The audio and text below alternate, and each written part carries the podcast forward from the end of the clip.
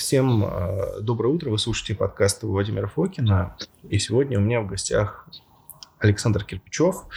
Мы вот периодически общались, и к Александру было а, мое внимание приковано давно, еще сначала за счет э, даосских практик. Сейчас это работа с подсознанием. То, что Александр, тебе а, привет. Уверен, что много сегодня интересного тебя узнаю. Приветствую, Владимир, приветствую всех, кто слушает этот подкаст. А, давай общаться, спрашивай, задавай вопросы. Да, а, ну, слушай, расскажи, если, может быть, это очень глупо, пару слов о себе, потому что, ну, я имею о тебе представление, а может быть, люди нет. И именно в плане того, в чем сейчас фокус твоей специализации, и, ну, из серии вот эксперт представляет сам себя, как бы это нелепо mm-hmm. звучало. Понял. Так, ну смотри, сейчас э, мое основное направление деятельности, которое занимает 90% всего моего времени, это э, работа с подсознанием. И изначально я еще интересовался этой темой очень-очень давно, я не знаю, лет, наверное, уже 20 это длится, то есть еще со времен школы мне уже было интересно, э, интересны способы, как можно раскрыть, на самом деле, ресурсы своего собственного организма, своей психики, подсознания, для того, чтобы ну, даже не знаю, как это сказать. Наверное, для того, чтобы э, реализовать какую-то божественную задумку, можно так э, выразиться. Потому что я вот свято верю в то, что человек все-таки приходит в этот мир для того, чтобы ну, как-то раскрыть по максимуму свои возможности, свои потенциалы, таким образом узнать что-то больше об этом мире, помочь людям, а, помочь самому себе, сделать как-то какую-то созидательную э, функцию включить. Вот, и мне всегда было интересно, как же можно стать лучше, чем ты являешься на данный момент. То есть не то, чтобы там сверхчеловеком, да, но как бы я всегда чувствовал, что есть какой-то больший потенциал внутри, вот, и интересовался методами того, как его можно раскрыть. Соответственно, таким образом я познакомился с даосскими практиками. На тот момент еще, там, читая книги Манта Каче, это уже потом, через несколько лет мне а, повезло у него учиться у самого. А, и работать потом, а, именно преподавать даосские практики и цигун. Вот. Но при этом параллельно я еще экспериментировал, изучал различные методы именно работы с а, подсознанием, да, то есть как можно раскрывать ресурсы своего организма, своей психики разными методами. Собственно говоря, я очень заинтересовался именно твоим подкастом несколько лет назад, когда нашел несколько статей чисто случайно в интернете, вот так вот с тобой познакомился, затем с твоими продуктами. И сейчас получается, то есть я несколько лет занимался в первую очередь именно цигун, преподавал цигун, даосские практики, вот, а потом так сложилась дорожка жизненная, что ушел именно в тему работы с подсознанием как специалист, то есть э, прошел ряд обучений в Московском институте Милтона Эриксона, вот, для того, чтобы именно профессионально освоить такие инструменты, как, например, эриксоновский гипноз и там другие инструменты. Ну и сейчас это занимает, как я уже сказал, примерно 90% моего времени. То есть цигун-даосские практики остались, но в очень маленьком а, таком объеме, скорее как практики для себя. И вот иногда я а, веду онлайн-группы, а именно как профессиональная деятельность. Это помогаю людям избавляться от многих иррациональных проблем, которые сидят у них где-то глубоко в голове и которые не осознаются. Супер. Сложная, ответственная задача. А, в моем опыте у меня тоже есть один товарищ, который учился в Монте-Качи. У него ну, один паттерн был похожий с тобой, он тоже, для него это было скорее первым шагом к его какому-то нахождению его собственного пути. Но это угу. тоже важно. А, у меня, знаешь, вопрос такой а, примитивный, но вот из серии м, подсознание, бессознательное, вот, вот эту часть, ее можно очень по-разному определить. И, соответственно, в зависимости от того, как мы это определяем, мы работаем, ну, в общем, с теми или вообще разными вещами. Потому что uh-huh. можно говорить про, там, допустим, у нас в коре процесс оптимизируется, это еще Павлов открыл, там, динамический стереотип покорных процессов. Можно мозг там физиологически даже делить на кору и условно-лимбическую систему, и более древнее дело выделять. И у, у них есть там, у всего есть свои перекосы, потому что мозг, там, грубо говоря, энергозатратной и будет всегда все оптимизировать. И а для нас это не всегда хорошо, потому что как раз будет появляться много паттернов, которые действуют, но мы их можем не замечать из-за непроработанности какой-то а, и их эффективно не замечать, энергоэффективно. В общем, много есть возможных подходов, заходов. А, как вот ты можешь определить именно ту часть э, подсознательного, с которой ты работаешь? Ну, хотя бы вот, если я правильно формирую вообще вопрос на эту тему. Ну да, ты абсолютно прав, потому что разные исследователи, разные авторы а, выделяют разные функции. Скажем так, а, я тоже буду говорить таким простым бытовым языком, да, не залезать вот этот птичий язык, потому что большинство, я думаю, большинству слушателей на самом деле так будет гораздо проще. Ну, я, в принципе, так стараюсь работать с людьми а, во время работы.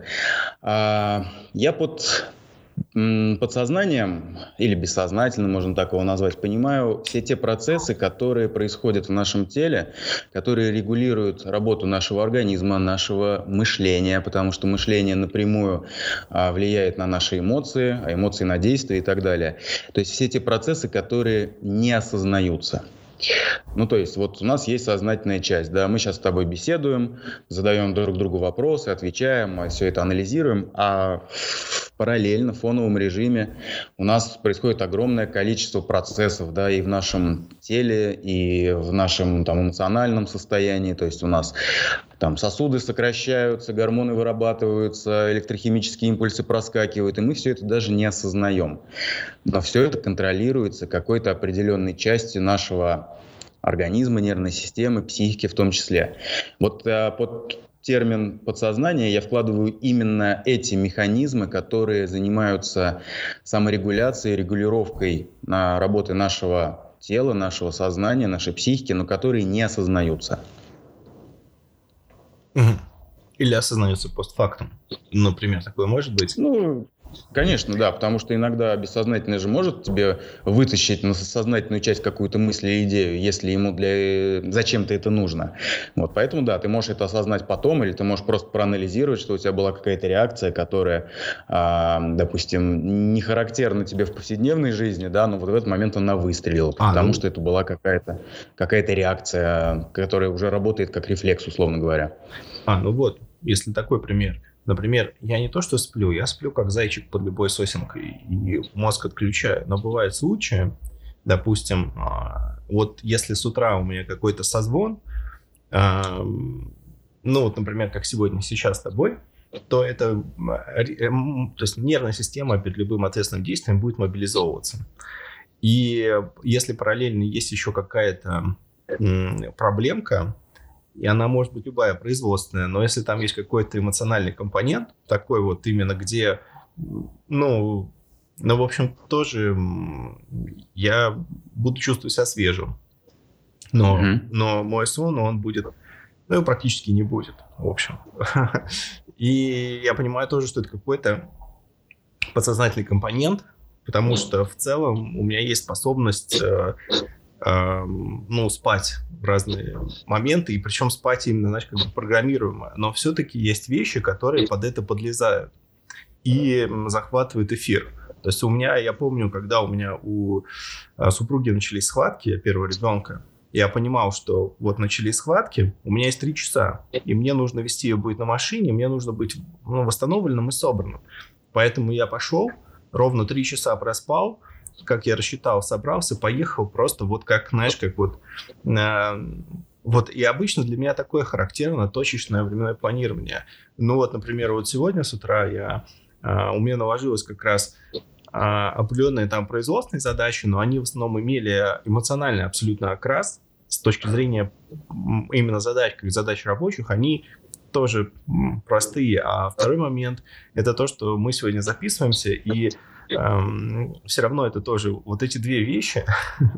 Э, ну, то есть я к тому, что это я их так называю, но тут однозначно для меня есть какой-то внутренний компонент, который причем не только в этих частях жизни проявляется, а в других и тоже где-то мешает э, задаче оптимизировать. Вот это примерно похоже на что я говорю или не совсем? Ну, слушай, на самом деле это может же проявляться совершенно по-разному. У каждого человека тоже это проявляется разными симптомами, так сказать. Ну, на самом деле, то, что ты сказал, это просто твоя какая-то такая определенная особенность, да, особенность работы твоего там, мозга, твоей нервной системы. А, да, у меня на самом деле был вопрос, как вот мы а, начинаем вот, вот вытаскивать. Вот если есть человек, он понимает, mm-hmm. что э, можно что-то улучшить, что у него есть, э, ну, в его жизни есть что улучшить. Ну, практически 100% таких людей, которым есть что улучшить. Вот, в работе собственных э, мозга в первую очередь. И как мы начинаем, как вот ты начинаешь вытаскивать, что, ну, не то, что секреты мастерства, но вот просто есть человек, чтобы он понимал, когда тебя послушает, как вот, ну, подойдем к его проблеме. Я это делал через себя, mm-hmm. чтобы, чтобы была какая-то призма, пусть даже такая какая-то. Вот. Как Я на, понял. Как ты нащупываешь, в общем, вот что, что вот, ну, процесс, наверное, есть какой-то примерно. Даже и той части, где можно про нее рассказывать, опять же, все без профессиональных секретов. Mm-hmm. Нет, тут никаких профессиональных секретов, в общем-то, там супер секретного секрета нету, поэтому э, спокойно все расскажу. Смотри, то, о чем ты говоришь, э, можно м, работать двумя способами. Да? Способ первый – это именно э, такая штука, как саморегуляция. То есть это как раз-таки, э, ну, по большому счету, то, что я называю самогипнозом. Я просто не очень люблю использовать сам термин гипноз, потому что он многих людей пугает, неправильно воспринимается. Да? По большому счету это трансовые техники.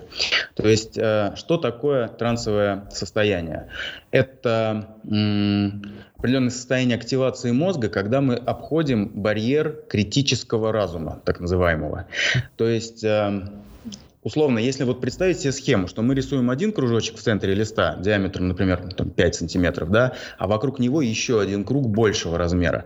Вот логический э, разум, которым мы привыкли оперировать и думать, это вот этот внешний контур, а внутри него есть ядро. Это как раз-таки бессознательные процессы, которые регулируют очень много состояний процессов всего остального в нашем, в нашем теле. И вот та линия, которая будет разделять их, это и есть вот этот вот барьер критического разума. То есть что это такое? Это определенный набор каких-то мыслей, установок, убеждений о том, кто я такой, о том, какой я, о том, какой мир по отношению ко мне, там, ну и так далее. И получается, что вот этот критический разум, он выполняет в целом очень полезную и правильную функцию.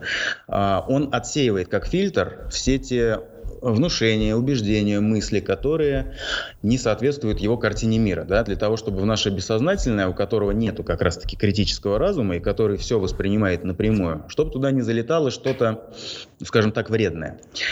А, но проблема есть одна. В том, что как раз-таки во время, когда формируется этот критический барьер, уже в подсознании может быть много что сидеть. Да? Чаще, чаще всего это что-то идет из глубокого детства, когда м- человек еще не мог реально критически э, обдумывать и анализировать там слова, фразы, и у него появлялись какие-то мысли о себе самом. Либо это какие-то ситуации, когда, которые могли залететь во время очень м, таких сильных эмоциональных переживаний, потому что в это время человек тоже нас, находится по большому счету в трансе, и в этот момент могут залететь какие-то вот эти мысли, которые могут начать влиять на человека, влиять как на его поведение, так на его состояние эмоциональное, так и на физические проявления, да, потому что все мы знаем, что психосоматика это ну, как бы подтвержденный факт, что очень много что идет от наших мыслей, от нашей головы. Я имею в виду, прям физически проявляется. Соответственно, для того, чтобы как раз-таки получить ту информацию, ту первопричину, вот о которой ты говоришь, нам нужно обойти этот критический фактор. И для этого нам нужно снизить активность нашей логической части, чтобы она, она не уходит. То есть человек все понимает, все осознает, но она снижается ее активность. А активность бессознательной части повышается. И в этот момент мы можем как из бессознательного доставать какие-то определенные вещи а, в сознательную часть, то есть как раз-таки понимать, вспоминать какие-то ситуации, понимать какие-то мысли и убеждения о самом себе. А, и причем самое интересное, что в обычном состоянии сознания эти события, эти ситуации очень часто бывают амнезированы.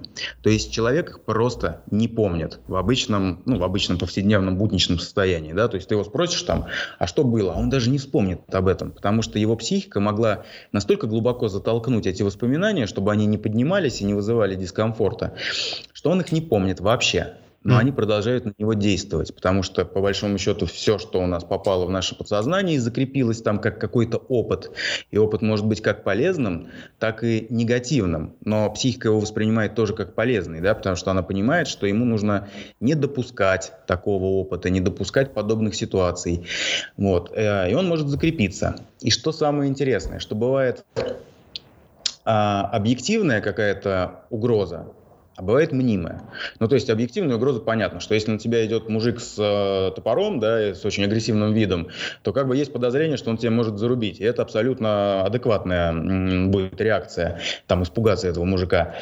А бывает мнимая, то есть когда человек подумал, и ему показалось, и он поверил, что мужик с топором идет рубить э, именно его, а не дерево, которое находится рядом с ним. Да? И в данном случае, ну я сейчас утрирую, такой банальный пример, но чтобы показать механизм. То есть эм, в данном случае реальной объективной угрозы не было, а человек поверил в нее, и у него может закрепиться какой-то определенный паттерн. И в последующих ситуациях, когда он будет попадать в какие-то подобные ситуации, у него может запускаться тот же самый механизм страха, паники, там, неуверенности, чего-либо еще, что запустилось в тот момент. Потому что мозг по принципу подобия начинает объединять а, все эти ситуации и запускать ну, отлаженный механизм, да, как раз-таки для энергосбережения. Он знает, что в этой ситуации нужно действовать так же.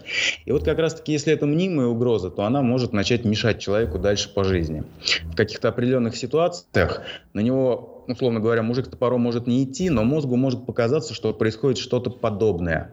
Например, просто идет человек по темному переулку, да, а мозг может подумать, что это похожая ситуация и включить, например, паническую атаку человека или какую-то еще реакцию, которая там шарахнет ему по физиологии, там, не знаю, там давление подпрыгнет или еще что-то. Хотя реальной угрозы нету. И получается, что механизм следующий. Нам нужно, есть какая-то определенная проблема, определенная задача у человека. И мы нам нужно найти корень ее, потому что симптомов может расти очень много из этого корня. А, то есть причина одна, потом она со временем. Из, давай даже по-другому сделаем. Как это обычно происходит? Случилось какое-то какое происшествие, да, оно закрепилось э, в психике как какой-то важный, э, важный опыт. И оно может вообще никак не проявляться. Вообще годами, десятилетиями. Но происходит что-то еще похожее, и мозг по принципу подобия объединяет их ассоциативными связями. Потом происходит что-то еще, что-то еще. И эти события начинают связываться вот с этим вот ядром, с этим первичным событием, которое произошло. И, условно говоря, он начинает обрастать какими-то еще новыми э, происшествиями, новыми событиями. И в тот момент, когда вот этот объем э, ассоциативных связей набирает критическую массу, у человека происходит какой-то ну, в данном случае негативное проявление, да, мы же говорим о проблеме, вот, какое оно может быть вообще по-разному, то есть у кого-то это приступ паники, еще раз говорю, у кого-то психосоматик, у кого-то что-то еще, и обычно пытаются понять, а что же было в тот момент, когда это впервые случилось, я имею в виду, когда это проявилось, вот, а, а это просто так совпало очень часто, и то, что конкретно вот это вот событие, его первопричина лежит гораздо глубже, как само ядро, да, как сам корень проблемы. А в данном случае просто симптом вылез именно в это время и в этом месте, потому что, ну, вот так вот совпало, так сложилось. Вот, и получается, что для того, чтобы найти именно первопричину, нам нужно как бы идти глубже. И это происходит именно в трансовой работе, когда мы получаем доступ. Доступ к этим анализированным воспоминаниям, событиям. По большому счету, это как режим администратора э, когда ты вот в телефоне, например, да, ты можешь сохранить фотку только в одно место, в одну папку, а в режиме администратора ты можешь делать все, что угодно. По большому счету, состояние транса, оно включает тот самый режим админа, когда мы можем получить доступ к тем событиям, которые лежат изначально. И в данном случае не я ищу, а в данном случае само, сама психика нам показывает это событие, потому что мы идем с определенным запросом, и мы идем либо через, например, эмоциональный мост, когда у человека появляются какие-то эмоции, какое-то состояние, мы это усиливаем в трансе, само чувство, да, и от этого чувства через ассоциативные связи прям даем прямой запрос, прямой вопрос подсознанию, чтобы оно показало ситуацию, в котором это чувство, например, впервые возникло. И у человека начинает идти калейдоскоп каких-то событий, каких-то воспоминаний, причем он их не просто вспоминает, он оказывается там, прям в данный момент. То есть он видит все заново, чувствует себя как в тот момент. И таким образом, с помощью определенной последовательности там, действий и тестов, мы приходим как раз к первой причине. То есть, когда дальше наша психика уже ничего не показывает, и она как бы зацикливается на эту ситуацию. То есть, она ее несколько раз говорит, вот это вот было впервые, самый первый раз. И вот когда мы приходим к этой причине, мы уже понимаем, как дальше с ней работать, какими приемами, техниками, методами, как ее переработать так, чтобы дополнить ее новыми смыслами, новыми идеями, может быть, осознать, что э, ситуация на самом деле была э, там не настолько страшной, как она казалась. И в этот момент происходит очень интересно. Мы, по сути, переписываем эмоциональное восприятие той ситуации. И после того, как оно переписывается, психика начинает, оно понимает, что его реакции были неадекватны. И оно начинает старые а, механизмы останавливать и вырабатывать новые, более адекватные, более полезные, потому что базовая а, программа подсознания – это выживание самым наилучшим образом из известных ему Э, вариантов. И мы, по сути, даем ему новый вариант. Мы можем дальше моделировать новое состояние, моделировать новое поведение, встраивать какие-то определенные реакции. И самое главное, что мы это делаем не так, ну, не топорно, то есть мы не говорим подсознанию, в такой-то ситуации ты будешь делать это, это, это. Мы не можем просчитать этих вероятностей, но мы можем показать ему то состояние, то целевое ощущение внутреннее, к которому нужно прийти. И когда мы его показываем, мы, по сути, ну, метафорически выражаясь, настраиваем компас а, подсознательных процессов к тому, чтобы они стремились именно к этому ощущению, этому состоянию, потому что оно более адекватно, оно более выгодно.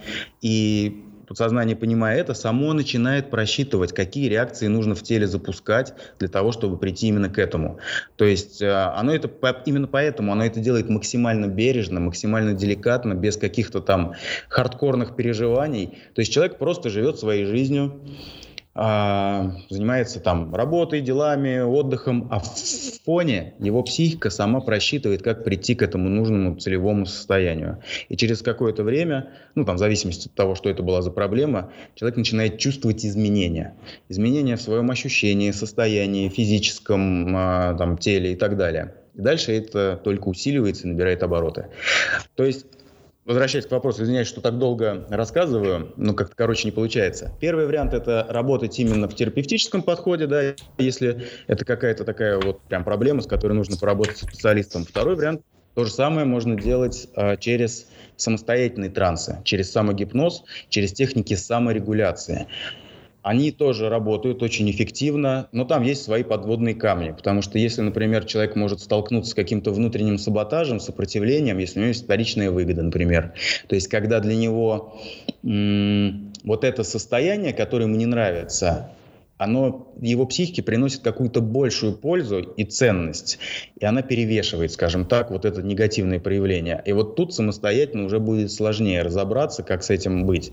А специалист в этом может помочь, потому что для этого есть специальные приемы и техники. Но самогипноз, само, самостоятельная саморегуляция очень эффективна в большинстве вопросов. Ну, большое спасибо. На самом деле, мне, очень нравятся долгие ответы, и это очень на многих аспектах резонировало очень правильно. Я когда-то делал подобное, может быть, я называл не так. Единственное, что вот я от тебя узнал новое, что э, для меня это было даже очень важно. То есть э, некие опыты я вызывал в своей жизни повторно, старался их в таком состоянии практически наблюдателя перепроживать. И именно mm-hmm. с, с тем намерением, что, чтобы, ну вот, я их просто выжимал у себя до той степени, пока эти ситуации ничего в моей жизни ровным ну, не значили. То есть они никакого, mm-hmm. никакого негативного эмоционального фона не тянуло. Единственное, вот а, просто то, что ты сказал, оно похоже на универсальные любых там, не знаю, как бы каким бы словом назвать, э, э, это есть и в официальной медицине, ну, психологии, то есть трансперсоналка, я сказал, по сути, база трансперсоналки, уйти вглубь, найти проблему, вытащить ее и в лучшую сторону поменять, э, ну, работу психики, то есть, грубо говоря, как будто вот мозг же, он нам каждую секунду ну, рисует вообще все, что мы видим, все, что мы воспринимаем, это, если брать в отличие от такого не, ну, такого непонятного мира, который, как он по-настоящему выглядит, мы не представляем, какой-то непонятный фрактальный суп, вообще неизвестно, что это такое. Но мозг наш такой контролирующий фильтр. И на нем, естественно, может быть там трещинки, может быть он как-то по-другому, и вот мы его продуваем. Ну, это может быть глупая аналогия, но а, важно, что ты мне сказал, что можно, в принципе, используя намерения э, и определенные техники, уходить даже в те моменты, которые ты не помнишь которые на себя каждую минуту влияют, потому что действительно, если ты, например, что-то запомнил, оно будет как в посттравматическом расстройстве. Ты будешь, каждый, ну, у тебя может быть что-то быть связано с вещами, которые будут срабатывать каждый момент. То есть, не знаю, там, с каким человеком, которого ты каждый день видишь и у тебя будет, по сути, посттравматическое стрессовое расстройство ну, в, в том или ином виде. Вот. Ну, а, по сути, да. А если ты это забыл, то как бы вроде бы это не так страшно для, для тебя каждую секунду. Вот, а, наверное.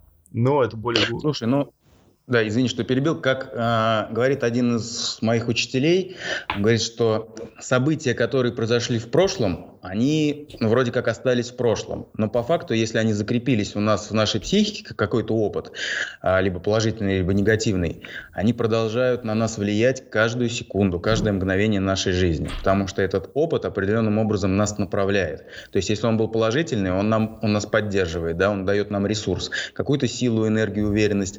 А если это опыт был негативный, он во-первых, нас может оберегать от подобных ситуаций, и иногда это полезно и правильно, а иногда он может нам очень сильно мешать. В те моменты, когда нам это реально бьет по рукам, по большому счету, или по здоровью даже, да, но мы даже, ну, мы ничего не можем с этим поделать. Безусловно. Ну, во-первых, прошлое, это просто какая-то, мне кажется, такое многие люди бытовым способом воспринимают, что прошлое это вот оно прошлое. Нет, ну по идее вот время это вот просто последовательность э, причинно-следственных связей. То есть предыдущая секунда причина настоящей, настоящая причина будущей секунды. И если в прошлом есть какая-то причина, то это, это не прошлое, это вот то, что у нас имеется в багаже. Единственное, да, что да. меня всегда, знаешь, интересовал вопрос, как раз я его очень много читал в трансперсоналке, у Грофа в частности, он в свое время через трансовое состояние регрессировал людей, в пережитие проблем детства.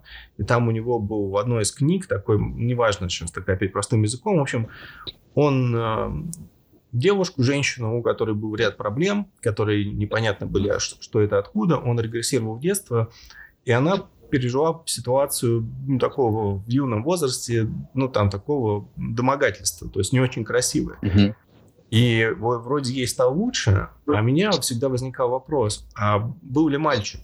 Может быть, просто те переживания, те подсознательные проблемы, которые были у этого человека в тот момент, они, ну, языком образов, они выразились так. Может быть, вот этого случая, как бы конкретного, как бы, ну, ну то есть, э, может ли быть такая травма, что вот, э, ну, не травма, скажем так, вот, вот как ты сказал, что место подсознательного напряжения – который нужно найти и как бы разрешить или дать ему новые смыслы. А, может ли оно быть таким вот, ну ты уже в принципе сказал, что оно может таким, ну может быть я скажу неправильным языком, чуть-чуть виртуально. То есть что-то произошло, Угу. Вот. Оно имеет свои последствия. Но, ну, то есть к тому, что может ли оно в работе выйти каким-то виртуальным таким образом, которого на самом деле не было. Ну, то есть мы его проработали, решили, э, жизнь человека изменилась, но, может быть, вот именно на этапе именно работы вот эта вся такая э, переживание, оно вылилось в то, что на самом деле не было. Такое может быть? Угу. Хороший вопрос. Очень интересный. А, сейчас расскажу подробнее. С двух, с двух, так сказать, позиций. Да? Позиция первая. а, чаще всего, ну не то чтобы чаще, на самом деле практически в 99% случаев, когда человек находится именно в состоянии вот этого терапевтического транса, можно для простоты его назвать каким-то, знаешь, таким медитативно-трансовым состоянием. Он не вспоминает даже события, а как ты правильно сказал, он их заново переживает, да, и в, этом, в, этот, э, в этот момент это очень легко проверяется, потому что чаще всего там человек может увидеть очень много деталей, каких-то там элементов, которые просто, ну знаешь, как вот во сне ты смотришь, а вокруг все расплывчатое, расплывчатое, а тут ты это прям можешь увидеть, услышать, вспомнить, осознать. Но прикол в том, что по большому счету нам не обязательно знать, это реальное воспоминание или э, вымышленное, да? Почему? Потому что, как ты правильно сказал, Чаще всего это реальные воспоминания, реальные события. Но иногда нам не так важно, что именно проявилось, если оно, если само подсознание, сама психика его нам показала таким образом, да. То есть я к чему говорю? Иногда бывают такие вещи, когда, например, людей во время регрессии выбрасывает якобы в прошлую жизнь.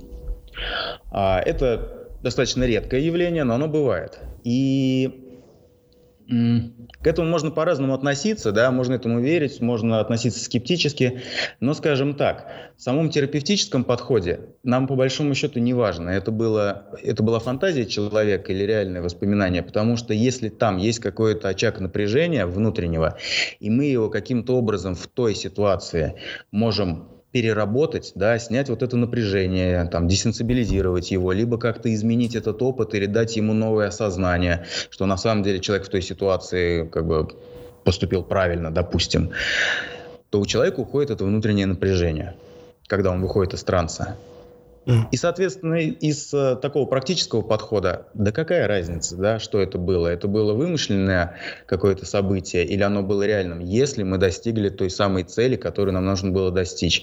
То есть мы переработали какое-то внутреннее напряжение, оно перестало негативно влиять на человека. Вот, то есть, эм, отвечая на твой вопрос, в большинстве случаев это реальные воспоминания, реальные события. Иногда они могут как-то быть искаженными, но самое главное, что для терапевтической работы нам не важно, насколько они достоверны на 100% были, а важно то, насколько они закрепились в психике у человека. То есть даже если он вспоминает какое-то событие, как ты говоришь, там, что кто-то домогался, и, возможно, там было как-то немножечко все по-другому, но влияет именно то, как человек это воспринимает, как оно у него закрепилось в психике на данный момент. И, соответственно, меняя это восприятие, мы меняем его реакции, даже если восприятие было искаженным. Тогда такой вопрос. А как понять, что мы дожали, мы доделали свою работу с, в трансовых состояниях с подсознательным, потому что вот как раз вот эм, твой пример более яркий, людей, которые так или иначе, неважно, занимались там осознанными сновидениями, которые так или иначе в том виде увидели, визуализировали, как они считают э, свои там э, прошлые перерождения. Вот. Mm-hmm. И э, очень часто бывает так, что люди потом эти никак не изменились, но они ходят и рассказывают про э, свои перерождения. Вот.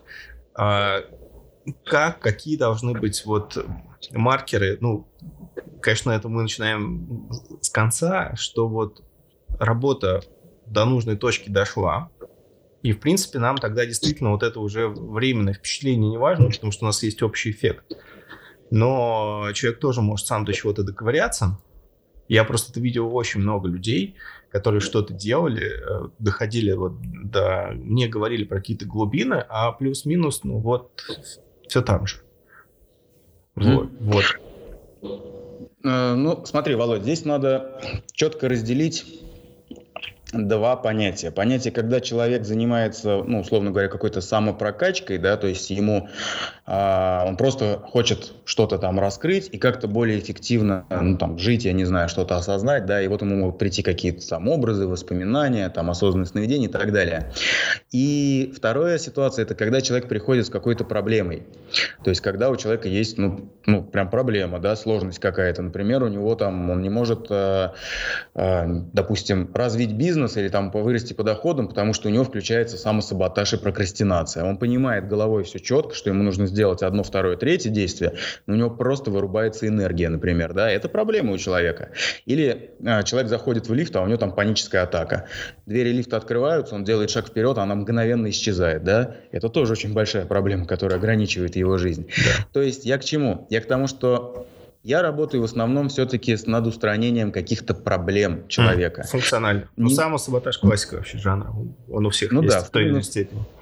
Да, да, да, именно функциональных. Вот, например, уже сам, конечно же, то есть занимаюсь еще и самопрокачкой. То есть я знаю, где у меня, что нужно по починить, так сказать, и этим занимаюсь, но еще я хочу как-то быть более там, эффективным и так далее.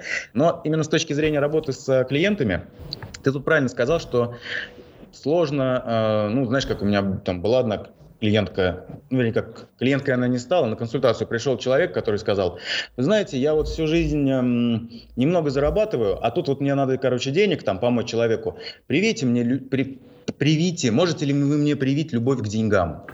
Блин, ну, попробовать могу, но, скажем так, э, браться за это как за работу я не буду, да, то есть это можно взяться как эксперимент, но я не могу дать никакой гарантии. А вот что касается именно проблемных ситуаций, там э, маркеры, о которых ты говоришь, они очень понятны на самом деле, то есть это реальное изменение состояния человека, его реакции, его ощущения и его действий. Но это как конечный шаг. С точки зрения самого процесса есть определенные вшитые тесты. Когда мы идем, например, в регрессию, я имею в виду в регрессию не в прошлой жизни, вот это вот метафизически, а в реальной регрессии, когда просто человек вспоминает, вернее, заново проживает события, которые оказали какое-то очень сильное впечатление на него, то, условно говоря, мы делаем еще один запрос, второй, третий, а нас подсознание всегда нам показывает одну и ту же ситуацию. То есть, условно говоря, вот человеку, например, там 40 лет, да, он пришел с какой-то проблемой. Мы ему задаем первый вопрос, когда это чувство появилось впервые, его отбрасывает, например, там в 20-летний а, возраст. Потом в следующий раз его перебрасывает, например, там в 5 лет, да. Задаем еще вопрос, там 3 года. И потом мы задаем несколько вопросов подряд, а у него 3 года, 3 года, 3 года, одна и та же ситуация. То есть все, у нас эта петля зациклилась. Психика больше ничего не показывает. Она говорит, вот здесь было это чувство впервые. Вот здесь оно возникло первый раз. Там чувство страха, тревоги, там чего-то еще. А, и дальше мы делаем еще один тест. Мы откатываемся, регрессируем его чуть дальше этого события, ну, например, за час или за два. И вот человек сидел там трясся от страха в этот момент, да, потому что он проживает это событие. Мы его уводим дальше на час, и он говорит, мне вообще хорошо. Мир прекрасен, жизнь хорошая, меня любят а, там все вокруг, я сам себя люблю, все хорошо. То есть вот до этого события в его психике, это как, знаешь, это как бэкапы там телефона, да, когда мы можем сделать... А, ну, по сути, восстановить, откатиться к обратному состоянию. Вот у нас в психике есть эти бэкапы каждого нашего состояния, каждого события. Именно это мы можем использовать как ресурс для восстановления нормальных функций. Соответственно, мы откатываемся дальше и чувствуем, что все, этой проблемы у человека нет. А вот через час, когда случилась эта ситуация, у него появляются все эти переживания. И это вот такие вот вшитые тесты, которые нам таким образом показывают, что мы нашли вот это первичное событие правильным образом. Ну, а, соответственно, дальше, когда мы его прорабатываем, человек начинает чувствовать изменения в его собственном состоянии, там, физическом, эмоциональном, соответственно, в его действиях, потому что эмоции влияют непосредственно на то, что мы делаем или не делаем. Я согласен, супер. А, и совсем, оно, мне кажется, именно трансовое состояние, когда, а, как ты, у тебя был потрясающий тема, а, как там барьер критического разума, я себе даже записал. А, просто mm-hmm. мне очень понравился термин, потому что действительно, как только мы убираем вот эту суперконтролирующую функцию мозга, которая в каждый момент нам объясняет, что происходит, хотя, в принципе, без этого какое-то время можем как раз посуществовать в трансовом состоянии и не развалимся. У нас на самом деле есть доступ к этому всему пулу.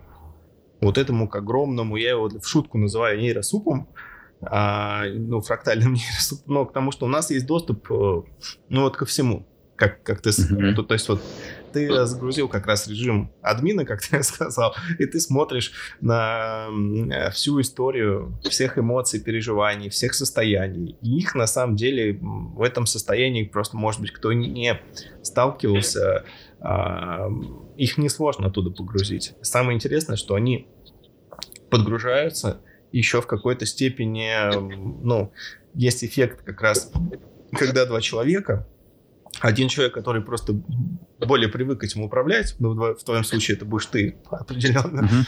он может э, эти вещи хорошо корректировать и делать так, чтобы человек не фокусировался на одних э, вещах, а на других. Это, конечно, вообще потрясающая функция мозга. Вот, вот этот админ-доступ. И очень классно, что ты этим занимаешься, потому что на самом деле именно такого фокуса его, ну, немного. Обычно весь фокус работы с мозгом идет на усиление гиперконтроля, понимаешь, мелкого гиперконтроля, который не решает никаких проблем.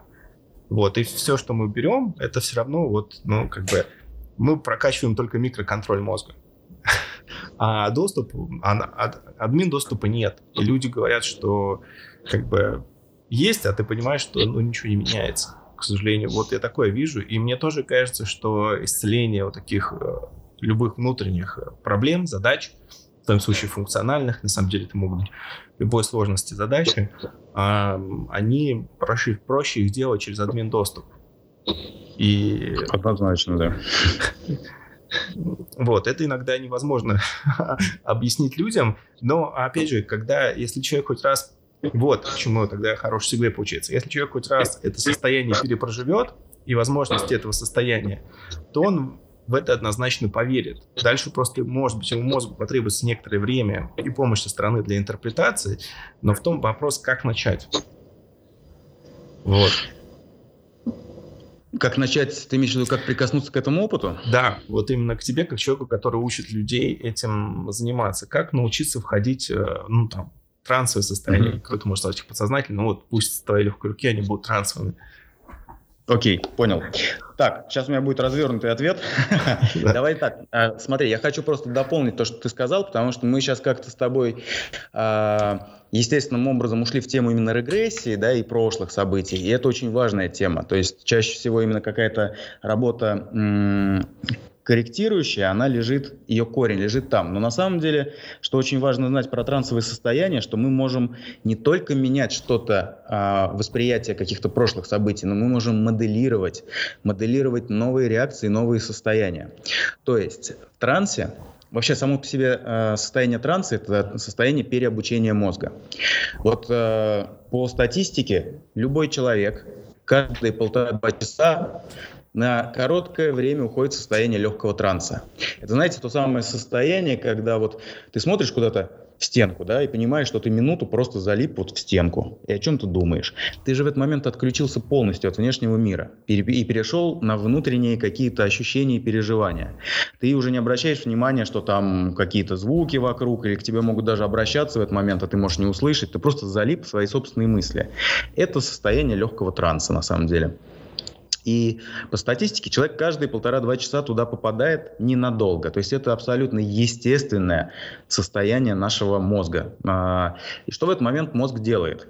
На самом деле, что он там точно делает, никто не знает, но а, есть эм, исследование, что он в это время систематизирует и структурирует информацию. То есть весь полезный опыт, который он получил там в течение вот этого промежутка времени, он начинает встраивать в свою базу данных, да, в свою нервную систему, потому что он понимает, что этот опыт полезен.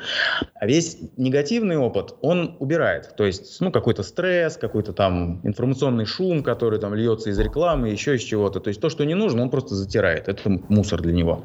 И вот э, получается, что само состояние транса, в самом состоянии транса мозг начинает усиливать как раз-таки работу с информацией, с тем опытом, который он получил. Он начинает ею управлять и либо встраивать свою нейронную сеть, либо, наоборот, убирать оттуда. А когда мы учимся, да, вот мы открываем учебник и хотим, реально хотим изучить какую-то тему, мы же в полном трансе в этот момент. Ты читаешь слова в учебнике, но ты даже слов не видишь. Ты видишь образы, ты не видишь смыслы в этот момент, и ты тоже отключаешься от внешнего мира. А у тебя в этот момент идет формирования новых нейронных связей.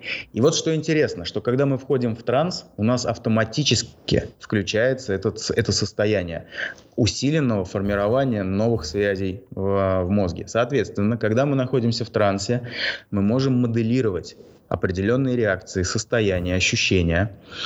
И таким образом формировать тот опыт, которого, возможно, у нас не было, но мы его в этот момент генерируем. И так как наша психика понимает, что этот опыт полезен для нас, она же, ну, она же понимает, какие в это, в это время идут ощущения, эмоции, да, состояния, для чего все это нужно, она ее автоматически встраивает в библиотеку своего, своих знаний. И, соответственно, она дальше начинает им оперировать как реальным опытом, который мы получили в нашей, ну, объективной реальности, скажем так. То есть, кроме того, что мы можем регреснуться в какие-то прошлые воспоминания, их каким-то образом подчистить, трансформировать, дополнить, осознать заново или снять эмоциональный заряд, то мы можем еще и создавать как раз-таки нужные нам реакции. И на самом деле э, хорошая работа строится именно в такой последовательности, что мы сначала знакомим человека с этим состоянием. Я сейчас перейду к твоему вопросу, как в него входить. Затем мы идем на поиск первопричины, находим ее через, чаще всего через регрессию, а, потому что это один из самых эффективных инструментов. Дальше мы понимаем, что нужно сделать с, этой, с этим событием.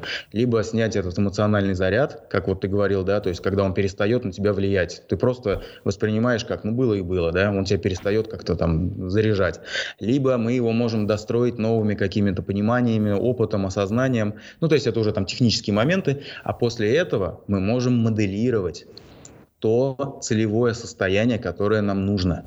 Вот, то есть объяснять психике на его языке, потому что психика говорит не словами, а именно образами, ощущениями, то есть модальностями, что я вижу, что я чувствую, что я слышу. Объяснить, зачем все это нужно. И как только мы это объясняем, сама психика начинает туда стремиться, потому что она понимает, что это да. более эффективное состояние. Вот. А, ну, это я просто потому, что есть еще возможность моделирования, и она не менее ценна, возможно, даже... Ну да, это у нас просто так разговор пошел. На самом деле, вот в жизни, когда сталкиваюсь с трансовыми состояниями, а, оно никогда не было про какие-то травмочки и ну, то есть я туда даже не лез. А почему? Потому что мне казалось, что мне недостаточно навыков, и мозг за счет просто того, как он устроен, он меня обманет, мои попытки. Mm-hmm. А будущее состояние в этом как раз весь, э, весь кайф, можно сказать, что, э, ну, то есть э, действительно у тебя в трансовом состоянии, я, мое самое эффективное чтение, оно тоже происходит в трансовом состоянии. То есть для меня как раз литература, которая зашла, то есть обычно, если брать медицинское, ну, просто листая страницы, это очень легко. Но это тоже вид транса. Но я понимаю, что когда книжка вставила конкретно, я вот, я прям, я, я знаю это по состоянию, а не по содержанию книги. Я знаю, что uh-huh. меня начинает легко потрясывать, я чувствую, что мое тело вибрирует, и все, и больше ничего не существует, кроме сейчас этой книги. И из того, что я видел в жизни, это как раз, знаешь, действительно не столько про то, чтобы что-то сделать так, что было не так в каком-то абстрактном прошлом, а это скорее про то, как человек, в принципе, то, что ты говоришь, что называешь целевые состояния, когда как человек взаимодействует с окружающим миром сейчас и в будущем. И, ну, то есть мы просто говорили про прошлое, но действительно, по факту, на практике это важнее сейчас и будущее. Это, ну, это просто нас так повернулась, скажем так, беседа. То есть э, так что здесь я тоже просто на этом сделал акцент, чтобы, чтобы нас не воспринимали как технику, что мы сейчас говорим про техники какой-то, знаешь, психотерапии, лечения глубоких травм, ничего подобного. Mm-hmm. Речь просто про именно работу с мозгом, там, э, с меткого термина Александра через админ-панель, э, где мы вот где просто чуть-чуть все по-другому, где немножко даже другие другие законы, скажем ну, да, так. Там, там же и логика, там же и логика абсолютно другая. То есть наша привычная логика, да, то, что есть вот причинно-следственные связи, там, а, ну и так далее, она в а, подсознании это работает очень условно. Ну, например, вот мы спим, да, когда мы спим, это ну, чуть ли не максимальное включение бессознательного. И там нас ничего не удивляет. То есть мы можем условно говоря, быть на необитаемом острове во сне, и тут могут появиться динозавры, да, и у тебя не возникает вопрос чаще всего во сне, типа, а почему вообще тут динозавры появились? Ты просто это принимаешь как данное. Вот в бессознательном, когда мы уходим, там тоже все воспринимается просто как данность. И какие-то вещи могут, которые в осознанном состоянии могут казаться полностью, ну, вообще банальными, и там, ну, события, которые э, не стоят вообще там э, гроша ломаного, на самом деле может там оказать очень очень глубокое а, впечатление и какие-то привести к каким-то мыслям. Потому что вот ну, возвращаясь опять-таки к теме регрессии, например, очень часто бывает, что мы работаем с клиентом, и может, ну, такая ерунда быть. И вроде как с точки зрения обычного, там, обычной мысли ты думаешь, ну как это вообще могло так повлиять на человека? А вот оно там закрепилось. Например, вот у меня был один из недавних случаев, Человек вообще не помнил этого события, но у него всплыло в памяти, ну даже не всплыло в памяти, он пережил заново ситуацию, когда его там в каком-то первом или втором классе уч- отчитывала учительница, что он получил там четверку, а не пятерку. Я говорю, а о чем ты в этот момент думаешь? Человек говорит, я думаю, что я какой-то не такой. То есть вот это вот, ну ерунда, да? Ну сколько раз нас отчитывали там за то, что ты там оценку не ту получил, делал, что делал что-то не то. Это просто одна из ошибок, которые дают нам новый опыт. Но важно то, что человек в этот момент подумал о себе. И он подумал, что он какой-то не такой. Это настолько в нем закрепилось, потому что для него это было ну, шокирующим событием в тот момент, что он на протяжении всей своей жизни живет с этой мыслью. И когда он пытается обратиться к каким-то, взять какие-то проекты, какие-то более сложные задачи по работе своей, там, по бизнесу, у него вдруг опускаются руки, потому что у него есть внутреннее самоубеждение, что он не такой, и он это дело не потянет. Вот просто вот если вдуматься, ситуация, которая, ну, просто обычный бытовой разговор, да, а она влияет на человека на протяжении 20 лет жизни. Легко. Я могу себе представить. У меня такое было, ну, 15 лет. У меня было такое, что у меня в голове сидела заноза, э, и мне просто, мне просто повезло, что мне вот спустя 15 лет э, на неделе произошло несколько событий, где мне сказали, что вот, ну, причем от людей, которые вообще не представляли, что, что там это, это было прям скрыто от всех, которые сказали «стоп». Но опять же, чтобы получить э, такую даже гибкость, пластичность на, на правильное воздействие, то есть ты получил внешне правильное воздействие, и твоя психика в целом среагировала, и ты этот момент отпустил хотя бы до какого-то момента, то есть он больше на тебя вот каждую минуту тобой не властен, как только ты его вспоминаешь все равно это, это возможно только через работу с ну, досознательным элементом, скажем так. Там просто другое. Да, да, да. Это просто такая, да. как бы объяснить, вот вы работаете сразу со всей вселенной, грубо говоря, и в любой момент, ну, просто вы можете протянуть, условно говоря, руку небольшим усилием, дотянуться до всего, без ограничений времени, пространства, э, я имею в виду в рамках того, что мы делаем. То есть здесь вот, сложно объяснить. Ну, просто, да, действительно, чуть-чуть система, она более примитивна, но в этом ее и плюс. В том, что там нет многих э, элементов, которых вот, э, которые мы считаем более продвинутыми, но они в, в, э, в том числе являются более ограничительными. Опять же, мы договорились, с, опять же, с легкой руки Александра не переходить на птичий язык, поэтому не буду объяснять, как вот, э, а, какие есть теории, как, как почему так мозг работает. Вот. Вот, ну, давай, если попробуем, если не против, перейдем, может, к вопросу, как можно начать попробовать использовать эти состояния именно на практике, именно так, как чтобы это было безопасно и ничего себе не повредить. Uh, ну, смотри, первый момент, что повредить себе не получится, это факт. Это да, что есть, я согласен. Да, есть такая аксиома, она, кстати, работает и в случае, когда мы работаем с, со специалистом, что а, в этот момент, то есть у нас всегда сохраняется так называемый сторонний наблюдатель. То есть это часть нашей психики, которая все слышит, все понимает, но это не контролер, который лезет своими мыслями. Контролер как раз в этот момент засыпает. Это тот самый э, критический фактор да, нашего сознания. Он как раз в этот момент засыпает. А сторонний наблюдатель просто все регистрирует. Ну, по сути, как видеорегистратор в машине.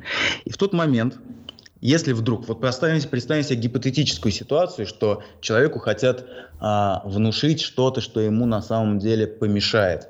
В этот момент всегда происходит только два возможных, две возможных реакции. Первая реакция. Человек мгновенно выходит из транса, его выбрасывает, его же собственная психика, там включается какая-то, условно говоря, а, там, аларм-система, вот, он открывает глаза и говорит, ты что такое вообще мне говоришь ты сейчас, ты понял вообще, что ты сказал? Вот, в этом случае его, он полностью возвращается в осознанное состояние, то есть психика, ну, она никогда не возьмет какую-то установку, внушение, убеждения, которое может, как сказать, навредить человеку.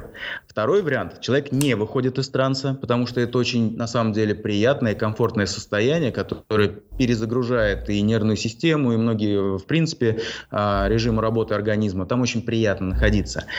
А, но при этом сама вот эта мысль она не принимается. То есть она просто отскакивает как от своего рода невидимого щита. И очень много было экспериментов э, во время транса, когда человеку там предлагали делать какие-то действия, которые могут ему потенциально навредить. Он их просто никогда не принимает. То есть вот эта вот глубинная, самая базовая функция выживания самым наилучшим образом, она всегда работает. То есть это, по сути, наша такая самая глубинная прошивка.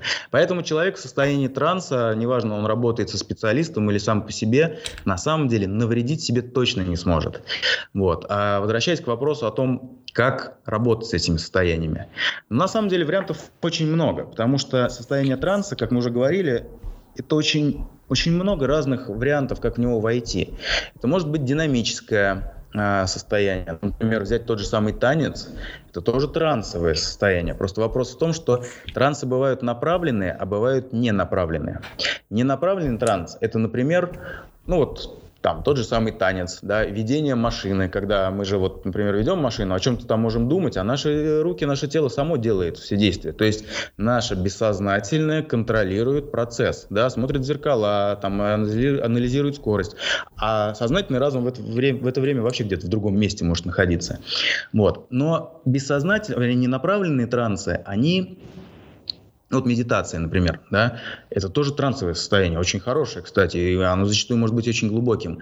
Но почему у людей приходят какие-то инсайты иногда и осознания во время медитации? Потому что мозг, пользуясь этим, этими возможностями, может а, создать новые нейронные связи, может увидеть ситуацию как-то по-новому, прикрутить к ней какой-то еще опыт и получить какой-то инсайт. Но прикол в том, что может получить, а может не получить. И поэтому во время медитации человек может просто глубоко и хорошо отдохнуть, сбросить все напряжение, да, перезагрузить свою, свой мозг, свою нервную систему, но выйти оттуда без каких-то изменений как таковых. То есть изменения будут исключительно на уровне вот самоощущения и, там, возможно, там, эффективности его работы. А направленный транс, то есть когда мы именно ведем подсознание в нужную сторону, когда мы ему задаем нужные стимулы.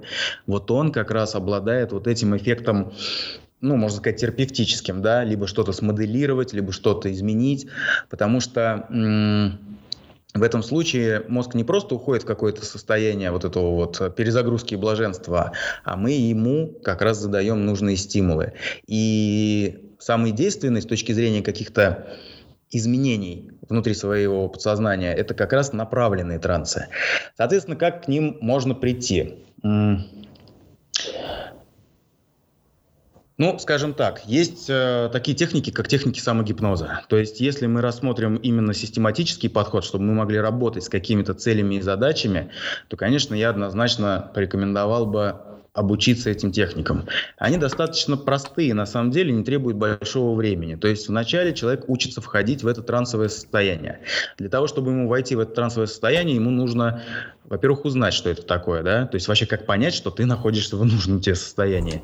Вот. И, например, для этого как раз очень хорошо, если у него есть такой опыт, а если его нет, то на обучение его дают человеку, то есть погружают его в состояние транса, где он понимает, что ага, оказывается, вот как себя в этот момент чувствует тело, вот как себя чувствует там сознание, вот какие там эффекты приходят.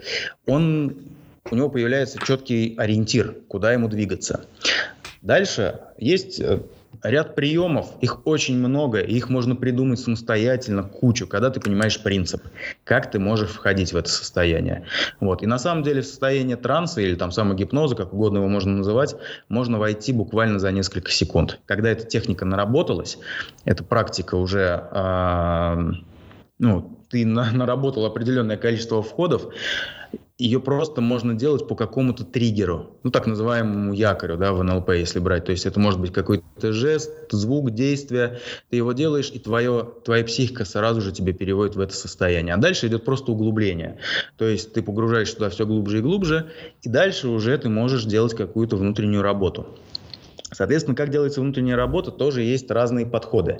Есть такой подход, когда мы сначала м- прописываем, условно говоря, сценарий того, что мы будем делать, и когда мы уже погрузились в транс, мы этот сценарий прорабатываем.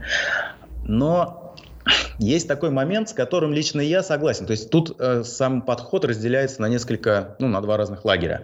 Может быть, больше, чем на два.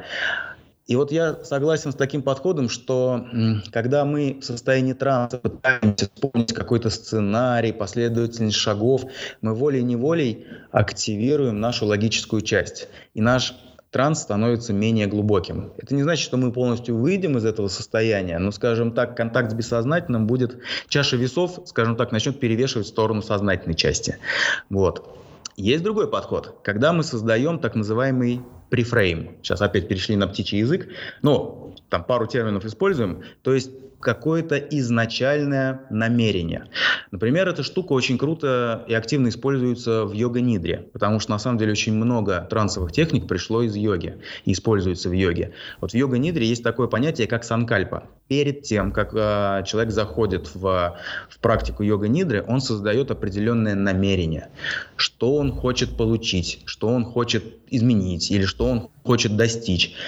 И получается, как это работает? Мы в осознанном состоянии направляем свое внимание на какое-то целевое там, действие или состояние. Да? То есть мы подсвечиваем вот тот образ, то ощущение, к которому мы хотим прийти. Мы его активируем, по большому счету. То есть, э, ну, прямо вот активируем на уровне там нейрохимических импульсов. И вот после того, как мы его активировали, мы уходим в транс. И на фоне того, что идет общее снижение активности мозга, вот этот назовем его центром мозга, хотя это скорее не центр, а какой-то там ансамбль нейронов, он становится более активный, чем все остальные. И поэтому во время самостоятельного транса а, подсознание начинает работать именно с ним, самым активным вот этим вот ансамблем нейронов, да, этой мысли, образом, той идеи, которую мы хотим. Поэтому есть такой подход, что мы именно создаем намерение, уходим в трансовое состояние, и психика сама уже дальше понимает, что ей там нужно сделать. Вот. Ну, то есть вот два таких варианта, как с этим можно прорабатывать. Можно комбинировать, тот и другой вариант. Конкретно, я понимаю, к чему ты ведешь, то есть ты, наверное, хотел бы услышать прям какой-то алгоритм пошаговый, как можно самостоятельно там входить в трансовое состояние. Но, к сожалению, его сложно дать, потому что, еще раз говорю, сначала нужно человека вообще привести туда, дать ему, показать ему ориентир, что это такое, а дальше просто дать техники, как в него входить. Но хороший, хорошая новость в том, что это можно освоить буквально за одну-две недели, на самом деле. А дальше каждое последующее погружение в а, транс становится все более быстрым, все более эффективным, все более глубоким и дает все больше результатов. Поэтому тут вопрос именно в том, что в чистоте, так сказать, заходов в это состояние. И каждый раз э, бессознательное начнет все активнее и активнее включаться, а дальше оно... Дальше люди начинают замечать такие интересные эффекты, что ты просто... У тебя включается интуиция, например. То есть тебе просто начинают приходить какие-то внутренние подсказки, да, туда иди, сюда не иди. Вот лучше это сказать, а лучше не говорить. Или вот с этим человеком стоит пообщаться, а с этим нет. И ты начинаешь им следовать, и удивляешься, как вдруг начинает все закручиваться, как будто бы у тебя сама жизнь так складывается. Хотя на самом деле это скорее возможности анализа нашего бессознательного, да, оно что-то где-то увидело, что-то где-то услышало краем уха, мы это даже не осознали, а оно уже просчитывает самые оптимальные пути достижения цели. И в нужный момент, если есть этот контакт, а он нарабатывается во время вот этих сеансов транса самостоятельных, в нужный момент оно начинает тебе в колокольчик звонить и говорить, вот надо вот это сделать. А ты уже начинаешь это каким-то образом ощущать и понимать, что сейчас с тобой говорит твое бессознательное, и лучше его послушать, потому что оно всегда право. Вот как-то так. Интересно. Нет, на самом деле есть, и, насколько я знаю, в той же йоге есть элементарные способы вхождения. Ну, не элементарные, как все нужно наработать. Когда наработал, все легко. Э, ну, я сам так не умею, но я видел людей, которые буквально там, ну, чуть ли не по щелчку пальцев умеют легко входить в трансовое состояние, как раз за счет очень элементарных вещей. Э, это довольно интересно наблюдать. Нет, я, я с тобой полностью согласен. Да, это и в йоге есть, и в техниках самогипноза. Это действительно элементарно, на самом деле. Я почему тебе говорю, что человек может научиться за одну-две недели вообще легко туда входить самостоятельно. Но просто я в рамках нашего просто да, разговора сейчас я не, понимаю. не просто ну, да, охвачу это, это, этот, да, эти техники, эти приемы. То есть нет такого вот делай раз, два, три, у тебя вот получится нет. такой эффект. Ну и не получится, да, тогда лучше не надо действительно в таком случае. Потому что... А тогда, то есть способов вхождения здесь куча. То есть ты можешь входить и через концентрацию на дыхание, и через тот самый якорь, который ты себе поставил, то есть какой-то жест действия, да. Вопрос не в этом. То есть сам вход, сам спусковой крючок, который запустит этот процесс, он может быть любым. Но м- нужно человек, чтобы почувствовал, куда ему идти. Вот это самое главное. А вот как только он это почувствует, с помощью, допустим, там какого-то транса, который его заведет человек или еще чего-то, он может очень быстро и легко туда погружаться. Согласен. А, единственное, что, конечно, не могу, потерял мысли из того, что уронил одну детальку, мне теперь неловко. А, но Ничего это страшного. не придет к глубоким психологическим проблемам, потому что это нормально. Вот. А, у меня был просто какой-то вопрос по теме, но будем считать, что, как говорится, если это мысль умная, то она не вернется. А, а нет, нет, точно нет. Но он был в походу, у меня в голове сидел именно вопрос по поводу трансового состояния. Но если возвращаться к базе, а, наверное, я людям бы хотел сказать, э, повторить, ну, какие-то важные вещи лучше повторять, а, что сейчас многих интересует работа с мозгом, это не то, что я заканчиваю, это просто, знаешь, повторение мать учения. А, что, э, но с мозгом а, именно Александр сказал потрясающую вещь, что у мозга вот есть функция контролера. Это действительно так. И именно поэтому вот это одна из его основных функций. То есть если брать, да, там, условно говоря, все классические, любое определение там, вот, психиатрии, психологии, там, основная функция мозга – это отражение реальности. Мы не знаем, mm-hmm. по сути, что это такое реальность, мы знаем, что такое отражение. Вот, и вот э, то есть можно по-другому сказать, что рисование в режиме реального времени всего того, что мы называем реальностью, это функция мозга. Вот. И это очень большой пласт всей этой работы. Это функция контроля, такого гиперконтроля, микроконтроля. И эту машину тюнить э, через эту часть очень сложно э, человеческую такую машину мозга, потому что эта машина, она именно, скажем так, она сама по себе так хитро и ловко устроена, что она вас 10 раз обманет. Такая механика человеческого мозга до того, как получится какой-то результат. Ну, не обязательно, но скорее всего. Но если мы умудряемся залезть под эту часть, то там есть вот это, условно говоря, трансовое состояние, где все немножко по-другому. И ключ каким-то серьезным прогрессом, именно не про прошлые проблемки, как мы, может, просто изначально говорили, просто так тема просто зашла со, со, во время разговора живого, а про изменения сейчас и в будущем, оно, по сути, лежит, эм, основной пласт э, Почему я попросил Александра этот подкаст? Потому что постоянно есть какой-то запрос, как вот э, работать со своим мозгом. С своим мозгом можно работать только через эти глубокие состояния. Вот. Все остальное – это вспомогательные вещи. Да, наотропы – это хорошо. Но, опять же, когда мы тюним мозг на этапе контроля, мы, по сути, в этой системе ничего не меняем. А если мы ничего не меняем, мы не получим никакого другого результата. А все изменения в жизни, которые я видел вообще вживую, а я видел такое людей, вот, как, как, как я видел, как люди это перепроживают, там, э, разыгрывают даже целые там виртуальные сценки и с близкими, и с, там некоторые даже представляют, что чуть ли не с высшими силами, но неважно, это вообще вот в данном контексте это с точки зрения эффекта это не так важно. И я потом видел эти изменения, они не всегда быстрые, но я вживую это видел, и я видел людей, которых, у которых есть тупик, и даже вижу периодически, которые не могут в эту часть пройти, и они живут во всем этом э, контроле, который мозг им дает, и, ну вот, у них есть какое-то свое, как они считают, объяснение всем произошедшим событиям. Эти объяснения уточняются, ничего не меняется. И, на мой взгляд, вот единственное, как можно быстро модулировать состояние, впечатление, восприятия. Это именно когда мы залезаем поглубже. И, к счастью, к нашему, как заметил Александр, у нас есть инструменты в нашем своем теле, в наших же эмоциях, как угодно, в этой же машине, где мы можем очень несложными действиями а, а сложными сложно и не получится. Сложно опять это пробудет, пробудет зверя-контролера, вахтера. Вот. А, и он нужен для нашего выживания, но, тем не менее, нам нужно уметь э, в, по запросам его отключать и работать с собой. Вот я хотел бы просто вот это сказать. Может быть, с этого нужно было бы начать подкаст вообще и сказать, зачем мы как бы здесь собрались. Но так или иначе мы к этому пришли сейчас небольшим, но я просто хотел сказать, что то, что делает Александр, очень важно, и это одни из э, важнейших ключевых именно вопросов работы с, со своим мозгом, поэтому э, там Александр, единственное, хотел, знаешь, я хотел спросить, как вот, если у человека будет, как можно пойти на консультацию, поучиться у тебя? С этого тоже нужно было стоить на час, но э, так уж получилось, что мы э, сейчас небольшим возвращаемся к тому, с чего реально стоило бы начать, сказать, зачем мы как бы здесь собрались и э, как вообще это можно у тебя поучиться, сказать в начале, в конце. Ну, извини за такие небольшие технические накладки. Я все-таки не профессиональный ведущий, а просто энтузиаст. Вот. Слушай, по-моему, вот такой живой диалог на самом деле гораздо интереснее и, и общаться, и слушать, в том числе в подкасте.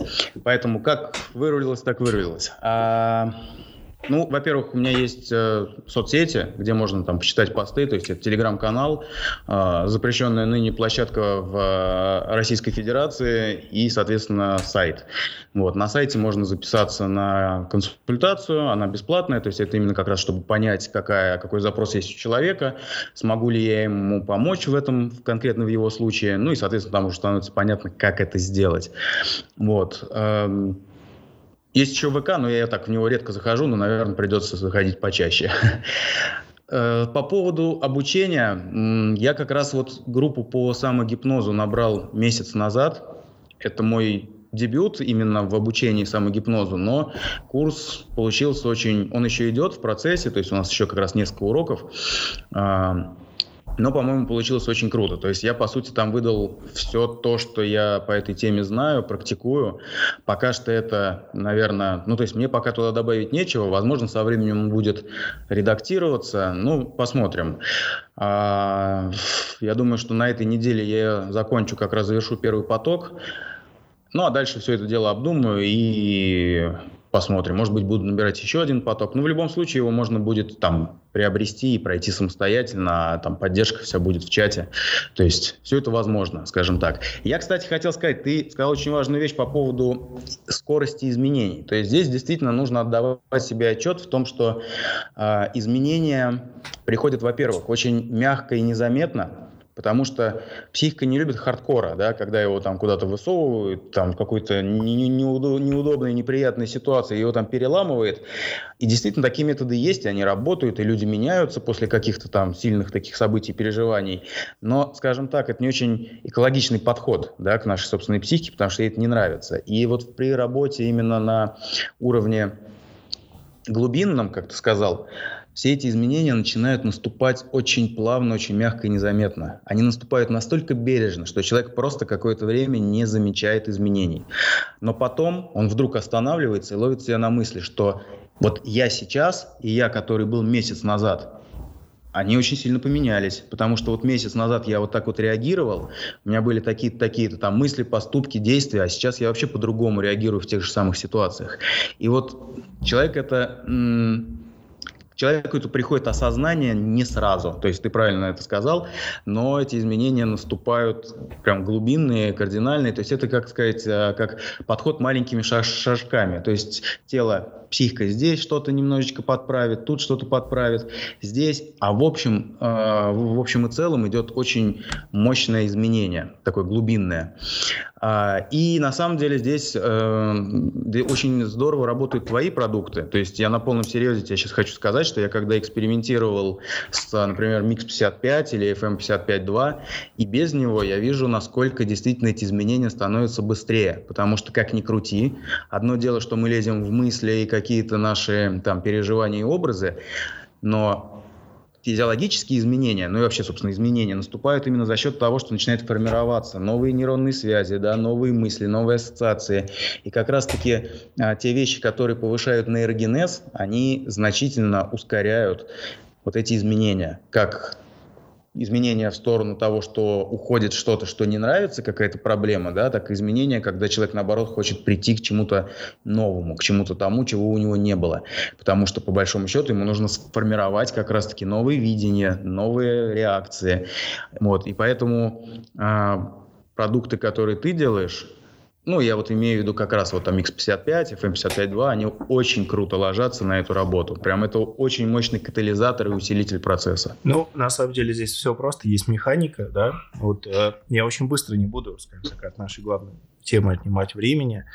Э, если брать там 55-й микс, то идея очень простая. Берется все три основные проблемы мозга, которые вообще вот везде они есть. Ну, как вот просто есть машина, не знаю, там, вот есть обложка книжки, если постоянно будете тереть, во всех книжках обложки протираются в тех, тех же местах, там, корешок и все прочее. Вот здесь то же самое. Их три основные проблемы, они в доказательной и в любой альтернативной медицине. Это воспаление, ишемия, гипоксия – вот, и микс третий, этот, 55-й, э, он, в принципе, это адресует, туда просто положен, в частности, ежовик гребенчатый чуть шафрана, он мог бы работать без него, там основа вообще другая, просто там цвет артишока, но смысл в том, что просто, что нужно что-то было, чтобы, ну, скажем так, его продать как продукт. А если брать FM55-2, то идея вообще изначально была как раз сделать э, продукт, который погружает в глубокие состояния. Вот из того, что я знаю, это тоже ограниченный довольно пул, из того, что проходит по законодательству Российской Федерации. Вот и все. И это были споры Рейши. И я добавляли туда пиона просто потому, что когда человек сделает один, и он притормозит, и изначально, когда там, в узком кругу знакомых а, еще года три назад пробовали эти споры рейши, были люди, у которых была гиперэмоциональная реакция. Э, вот, то есть у них вот именно тормозилось, контролер тормозился, и вот сдержанный какой-то эмоциональный пласт, который вот, ну, там, после какой-то травмы, когда человек на самом деле ему хотелось попереживать, а он это в себе вот контролирующие функции погасил. Это прорывалось. И чтобы вот таких эксцессов не было, я добавил туда просто пион, как вот, ну, такой общая такая вещь, которая вот на клавишу тормоз нервной системы называет, нажимает, то человек может залипнуть. Именно в таком, то есть задача в том, чтобы в нем как раз, э, чтобы было проще принял и ушел вглубь, вглубь себя в хорошем самом смысле. А пион в данном случае, там, это если брать спор а пион просто чуть-чуть страхует. Но опять же, это, это не панацея в плане того, что, эм, ну, это как вот э, вилка в руке не гарантирует того, что ты поешь. Так и, и, и, в общем, здесь. А по поводу изменений, я просто уверен, что, ну, то есть будут еще вещи. То есть будут еще вещи, и будет э, фрагмент э, давно, который я тоже сделал, пептидный фрагмент эритропоэтин у нас есть этот гормон, который вот красные кровяные тельца выделяет. Но если эту функцию отрезать, это плохо на самом деле, потому что гуще кровь, это ну, не всегда хорошо, скажем так. А у него есть ряд других функций в нервной системе. Если вот эту часть отрезать, и это уже сделано, и на этом достаточно проэкспериментировано там, с 2019 года, и, ну, в общем, постепенно, пока это получится, мы э, ну, как бы если всем будет это нужно, мы, ну, то есть просто публике в целом это будет нужно, постепенно все это будет делаться, и как раз с мозгом, просто для меня мозг вот центр управления полетов. Если мы не знаем, с чем работать конкретно, у нас есть общий запрос на то, чтобы человек чувствовал себя лучше, вел себя лучше, это именно мозг. Это именно тюнинг вот этой контролирующей структуры через работу подсознательно, так, чтобы вот просто по-другому человек воспринимал, чувствовал, думал. И вот да, ты правильно сказал, что изменения, просто еще сказал месяц, я видел изменения, а, ну, я тоже видел глазами и вот такие, как по щелчку пальцев, когда, ну, у человека уже скопилась какая-то масса, ему вот не хватало последнего толчка. И потом действительно жить. А, а чаще всего действительно я видел вообще изменения размеренные в течение нескольких лет. Но даже, вот я уверен, что ты как специалист тоже видишь, что вот человек пошел в то направление, где что-то будет. Это видно сразу. Это действительно такие тоненькие, тонкие вещи, э, вот, но они видны, что человек вот все, вот он запустил какие-то процессы, и они, то, что называется, кристаллизуются в, в какие-то э, другие паттерны поведения. Так что, но мой взгляд, для меня вот часть, которая вот с точки зрения фитоподдержки, этих поддержках, любой там фарм поддержки, она мне понятна, но тут важно заменять, что помни, что это это просто небольшие, малюсенькие помощники. Иногда помощь на 0,5%, 5%, 10% или сколько угодно, она важна, но делать-то все равно что-то надо. Вот. И тут важна система, по которой вы делаете. Просто как раз твоя система, она, на мой взгляд, одна из самых, ну, таких логичных, которые только может быть. Вот, ну, по крайней мере, с точки зрения того, как я представляю тоже мозг, по крайней мере, вот пока вот все, что ты говоришь, ну, со мной стопроцентное, вот я внутренне с тобой только могу только согласиться, и да-да-да, тоже хочу узнать больше серии вот такого. Так что вот так. Угу. По поводу э, изменений, знаешь, я все время такой, ну, вернее, часто привожу такую метафору. Знаешь, как вот дети растут. Когда это твои дети растут, ты особо не замечаешь, что они растут, да? Ну, то есть, когда просто сравниваешь, что, о, там, на 10 сантиметров вырос. А когда приезжаешь к какому-нибудь другу, которого не был там 2-3 месяца, ты видишь, насколько быстро они растут. Вот здесь примерно так же. Мы находимся с нашей психикой каждое мгновение нашей жизни. И поэтому мы эти м- маленькие изменения а, просто не отмечаем. Да? Мы ну, они как бы приходят естественно в нашу жизнь. А вот человек, который видит, например, нас со стороны через, условно говоря, там две недели, месяц, там полгода, он видит действительно на контрасте, насколько эти изменения м, на самом деле масштабные. То есть это такое когнитивное искажение. Мы просто сами этого даже не замечаем, хотя они идут. Ну, это вот подтверждение твоих слов. А у меня вопрос про практически. Иногда мы хотим не только э, себе помочь, мы хотим помочь э, каким-то людям, о которых мы заботимся. Это могут быть близкие люди, это могут быть друзья, это могут быть просто какие-то люди, которым мы хотим протянуть руку и помочь. Но э, понятно, что но человеку, когда ему плохо, допустим, э, или он не в оптимальном состоянии каком-то, в котором он может быть, как правило, эти люди как парализованные. Ну, банальная причина, там, не знаю, вот, э, например, живешь хорошо, сильно отравился или заболел какой-то ерундой, которой все болели, но ты этим не болел, и все, у тебя организм по-другому реагирует. Он, у него гораздо меньше возможностей, меньше тратить э, на самого же себя.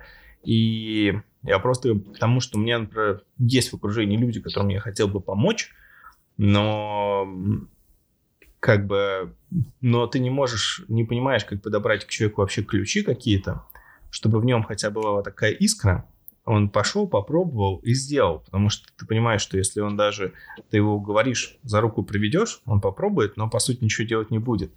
Как можно помогать вот и, и если вообще, вот э, я понимаю, что это, ну, все это зона личной ответственности в первую очередь, и не всегда получится эм, как бы говорится, сначала надеваешь маску на себя, потом на ребенка, хотя это контринтуитивно, потому что любой родитель захочет сначала маску на ребенка надеть.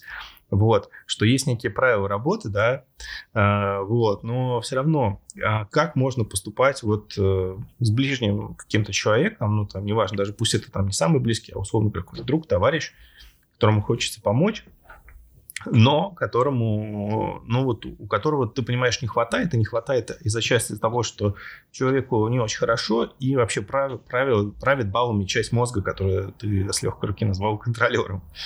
Вот. Можно ли как-то, где-то как-то сдвинуть, что вот можно в таких случаях сделать, если вообще можно? Ну, смотри, здесь есть одно правило, которое а, выработалось уже просто с опытом, не только у меня, но и у всех людей, кто занимается этой темой, что на самом деле из-под палки это не работает. То есть вот если, например, приведут там человека и скажут, а, вот он курит, я хочу, чтобы он бросил курить, а человек не хочет бросать курить, ну я сейчас условно, да, ничего не получится. То есть, если у человека нет реально внутреннего намерения у самого каким-то образом сдвинуться с этой точки, он просто не будет следовать за ведущим, да, за терапевтом. Потому что здесь очень важно понимать одно, что, например, моя роль, вот если я работаю с, с клиентом, моя роль очень простая, я проводник. По сути, человек уходит в состояние транса с помощью меня, да, я знаю, как его завести в это состояние, даже если человек никогда там не был. И дальше у человека как раз-таки отключается вот эта логическая часть, о которой мы говорили, и мы производим обход вот этого критического фактора нашего сознания. И дальше Просто человек максимально глубоко расслаблен, а я его веду, потому что я сохраняю а, в своей голове вот эту логику, что нужно сделать, куда нужно привить, прийти, прийти, какие нужно ему дать для этого там, инструменты, там, состояние, образы вызвать. И получается, что человек просто следует за мной. Но основное, а, о чем я хочу сказать, что проблема находится в голове у человека самого. И решение этой проблемы находится в, также у человека в голове. Я в данном случае не могу залезть руками в его голову и что-то там сделать. Он это делает исключительно самостоятельно. И вот сам подход в данном случае какой? Он просто следует за мной. Я как специалист знаю, как это сделать, что нужно ему дать, какие ему дать образы, там, состояния, а он это должен прожить. Он это должен, должен следовать, да. И вот в том случае, если человек на самом деле не хочет этих изменений, либо они для него не важны, либо у него нет этого внутреннего намерения, либо ему нравится состояние, в котором он находится, а, он просто не будет следовать, он просто не войдет в транс. А если войдет в транс, он, а, скорее всего, будет отвергать то, что я буду предлагать ему сделать. Соответственно, я могу провести свою часть работы, но человек свою не выполнит. Тогда мы не сможем получить нужного результата. Это вот, ну, это действительность. Поэтому вот так вот притащить просто насильно человека, ну, это бессмысленно. Это как вот пример с, э, ну, вот опять-таки, если вот там зависимые люди, да, то есть человек, когда решает бросить курить или пить сам, он берет и бросает. Ему, в общем-то, для этого ничего не нужно. Он это может сделать самостоятельно, иногда использовать какие-то там техники, приемы.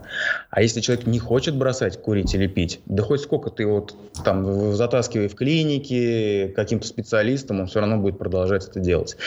Вот, поэтому тут, да, такой момент. Можно что тут дать? Есть, например, а, какие-то определенные трансы в записи, и можно просто предложить человеку дать их послушать. Вот. Они под целевые состояния. Например, под состояние там, покоя или под состояние какого-то ресурсного ощущения, когда у человека повышается там, энергия, повышается общий уровень бодрости. Либо это трансы по работе с целями человека. Но надо понимать, что они, конечно же, работают не настолько эффективно, как личная работа. Потому что ну, трансы в записи, да, это какое-то обобщенное обобщенные образы. И они могут сработать, могут не попасть конкретно этому человеку. Вот им отличается, почему эффективность личной работы намного выше, чем эффективность работы в группах или вот таких вот записях, потому что я каждый а, сеанс выстраиваю конкретно под человека. То есть так, чтобы максимально попадать именно в то, что ему нужно. Причем это попадание начинается от того, какие слова я использую. Именно для этого в том числе нужна консультация, например, да, потому что я определенные там подчеркиваю там смыслы, речевые обороты. Я понимаю, как человек мыслит, потому что кто-то из нас больше кинестетик, а кто-то больше визуал, например. Кому-то нужно будет давать визуальные образы, а кому-то работать через ощущения в теле. Я очень много что, ну, именно подготовительной работы делаю, чтобы потом уже в самом трансе человек просто это все залетало так, что у него не было ни капли каких-то там мыслей, сомнений, он просто был в этом процессе. Поэтому транс-записи менее эффективный, но он тоже работает. И как минимум таким образом можно человеку показать возможный путь.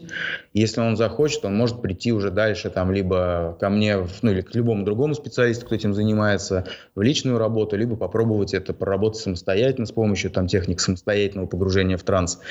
Вот. Ну, как-то так я это вижу. Ну, просто то, что я хотел хотел донести, то, что если реально человеку это не нужно, он ничего не будет делать. И он не будет даже слушать транс, который ему там принесут. Нет, нужно, не нужно, да, это точно. Но тут просто, тут вопрос, наверное, скорее такой риторический, потому что если брать людей всех зависимых, людей всех серьезными проблемами, у них есть очень похожий э, паттерн, э, я имею в виду даже со здоровьем. У них э, фокус психики направлен, ну, примерно на 100% на себя внутрь, э, в какое-то такое самокопание, саморазложение, самоуничтожение.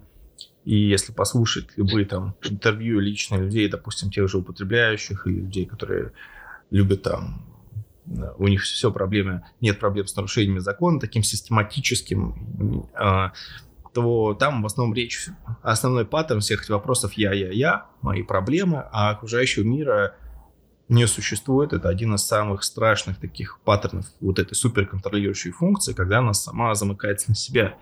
И у меня просто тоже нет на это вопроса ответа. Я понимаю, с точки зрения специалиста, это, ну, даже, что как можно браться за то, где нельзя программировать да, результат. Вот. И что просто психика человека может, эта функция может не дать ничего не сделать легко. Но что с этим можно сделать с точки зрения того, что все-таки мы не одни, вокруг нас есть люди, и иногда нужна помощь самым разным людям.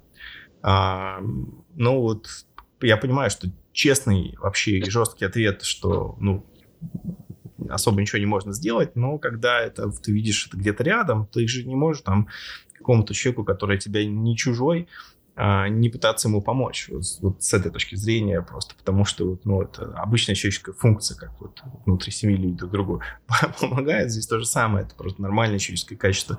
Так что спасибо, да. Вот и не то, что там я думал, что здесь будет какой-то ответ, я думал, что ну, ты так ответишь, потому что это логично, и это правильно, и с точки зрения системной работы э, наибольший эффект может быть тогда, и таких людей много, которые приходят уже и готовы что-то сделать, они будут что-то делать, и у них э, это в какой-то степени получится. То есть, в принципе, если человек хочет чуть-чуть в эту тему окунуться, или если не совсем понимает, про что мы говорим, он может тогда, ну, там, хотя бы пройтись по соцсетям по твоим, изучить, э, если что-то пообщаться с тобой, правильно я понимаю? Да, конечно. У меня в телеграм-канале есть э, пост закреп, там есть ссылки на несколько как раз-таки трансов в записи. Там, по-моему, один или два на ютубе и несколько просто аудио, то есть которые можно скачать на телефон, прослушать. Поэтому просто, чтобы вообще прикоснуться к этому, понять, что это такое, там трансы такие, они, ну, общие, собственно говоря, на расслабление, да, на состояние, наоборот, там, повышение а, там, активности, бодрости. Вот, человек может просто найти пост закреп в телеграм-канале и как раз принципе, прикоснуться к этому, понять вообще, как это выглядит, да, что это такое. Ну, а дальше уже, собственно говоря, если захочет, там, и будет нужно, там уже можно будет списаться и разобрать конкретную задачу конкретного человека. Супер. Слушай, я бы э, потихоньку двигался в сторону сворачивания, не потому что там нам еще есть что поговорить, а потому что мы уже какие-то важные моменты сказали, и человеческое внимание не безгранично. То есть, э, ну, на самом деле, вот я же с точки зрения даже аудиоподкастов, я же вижу, как ну, на какой минуте начинает падать внимание. Мы и так, скажем так. Но так как у нас была легкая беседа, я думаю, что все, кто хотят, дослушают без проблем.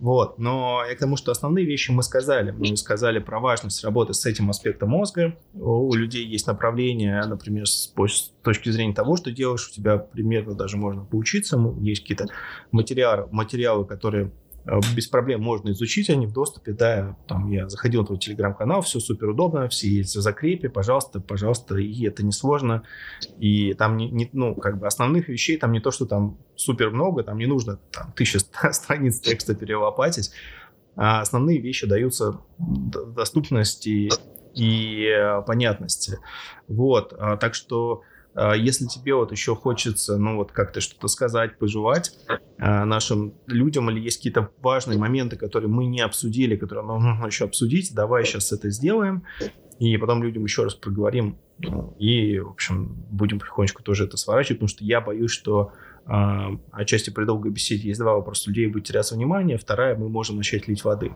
И особенно я про себя говорю. Да, ну, что я хотел сказать? То, что на самом деле э, мы не представляем, какие ресурсы и возможности есть в глубине каждого из нас именно на уровне бессознательного. Это ресурсы и возможности, которые могут поменять практически все в нашей жизни, как начиная от нашего собственного здоровья, причем прям на глубинном уровне, так и а, вообще изменением нашей жизни. Потому что, ну, как я еще раз сказал, наши мысли порождают эмоции, эмоции порождают действия, действия порождают реальные результаты изменения в окружающей нас жизни.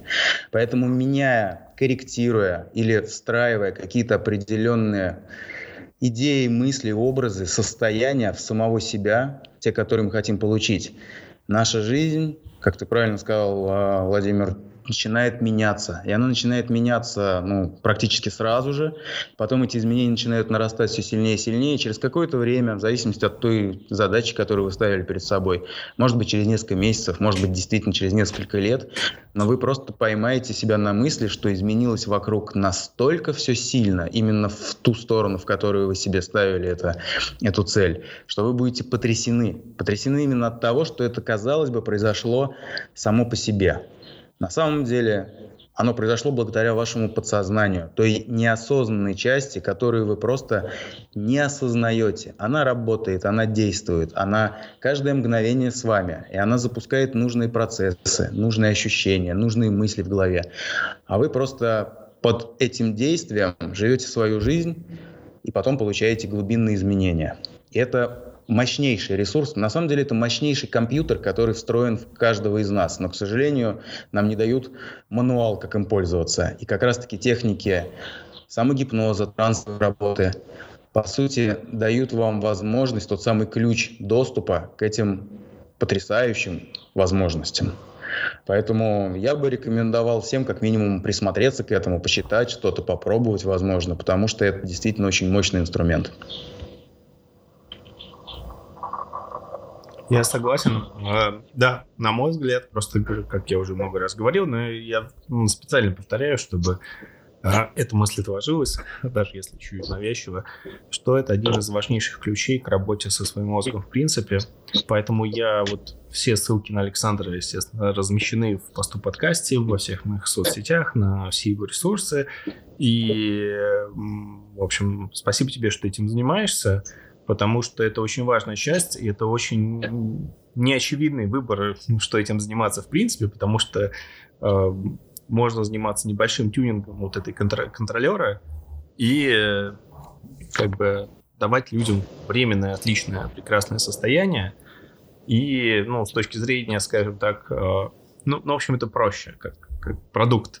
Но вот заниматься какими-то глубокими именно такими системно образующими вещами, это ну, неочевидный выбор, поэтому спасибо, что ты этим занимаешься, и с радостью с тобой записал подкаст, пообщался, и да, если чем-то буду могу быть полезен, тоже вот пожалуйста. Благодарю тебя за, это, за эту беседу. Мне было тоже очень интересно, очень приятно. Если у тебя будут какие-то продукты, о которых ты говорил, которые планируется выпускать по как раз, э, ну, которые будут помогать при работе там с подсознанием, с мозгом, я буду только рад их протестировать, посмотреть, как они работают, дать обратную связь. Так что будем на связи. Спасибо. И, конечно же, я хочу поблагодарить всех слушателей, да, а, нашей такой не короткой беседы. А, те, кто дослушал до конца, вы настоящие герои. Да. Спасибо, спасибо еще раз. До связи. Пока-пока.